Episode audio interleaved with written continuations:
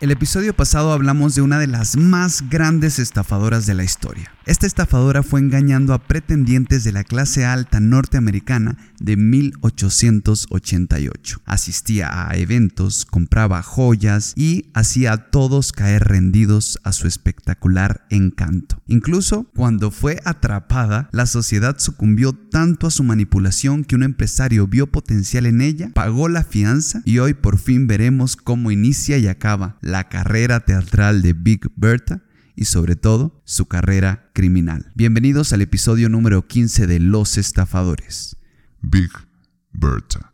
segunda parte.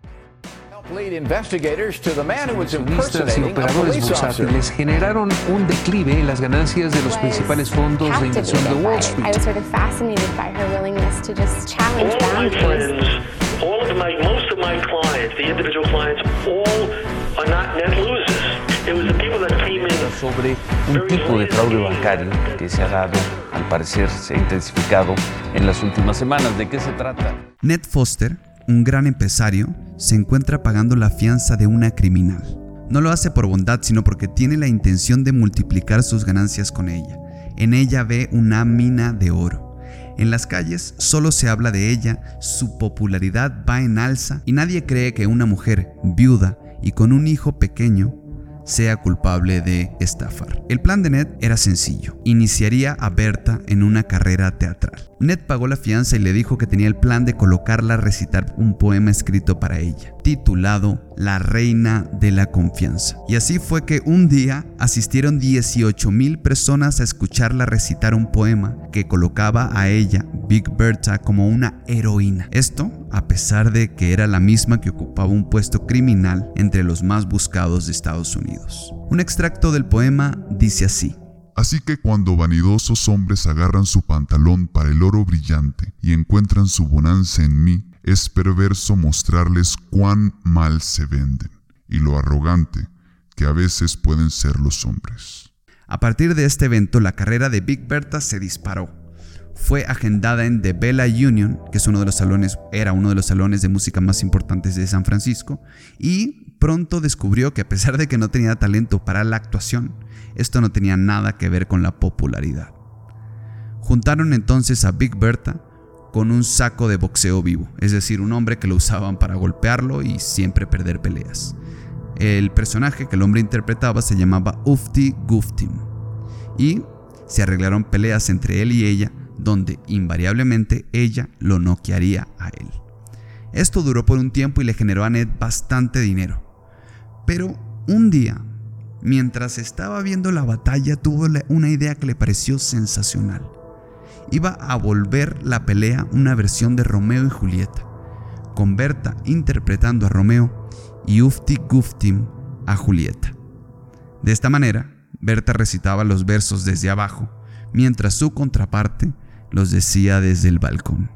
Lamentablemente, como siempre podemos ver en estos estafadores, s- el nuevo oficio o la opción honesta de ganarse la vida casi nunca es suficiente. Tienen la necesidad de demostrar que son superiores. Aquí una cita que lo confirma. El momento en el que descubro la estupidez de un hombre lo dejo caer poco a poco. Me deleita lograr la suficiente confianza para robar a hombres que se jactan de no poder ser estafados. Tiene que ver con mi orgullo intelectual. Un día, Berta planeó su más importante estafa, o por lo menos una estafa que era a uno de los pocos hombres que había confiado en ella, su manager. Le dijo que tenía un compartimiento especial en su maletín con 10 mil dólares canadienses y miles de dólares en joyería, y le pidió concretar una venta. Su manager acordó comprarlos por 1.600 dólares americanos, pero justo antes de concretar la venta, se dio cuenta que era una estafa y que Berta planeaba huir apenas tuviera oportunidad.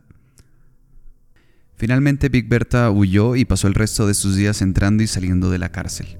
Fue una constante en su vida y podemos ver que al igual que otros estafadores, ella también tenía problemas con conseguir un trabajo en el que tuviera que pasar bastantes horas al día para lograr lo mismo que conseguía en segundos. Eh, me parece importante recordar un poco la tríada oscura en este momento. Se compone de narcisismo, psicopatía y maquiavelismo. Vamos a leer las 12 reglas de la tríada oscura de nuevo para que veamos que todas cuadran con Big Bird. 1. Tiendo a manipular a los demás para conseguir lo que quiero. 2. He utilizado el engaño o mentido para conseguir lo que quiero. 3. He utilizado halagos para conseguir lo que quiero. 4. Tiendo a explotar a los demás en mi propio beneficio. 5. Tiendo a no tener remordimientos. 6. Tiendo a no preocuparme por la moralidad de mis acciones. 7. Tiendo a ser cruel o insensible.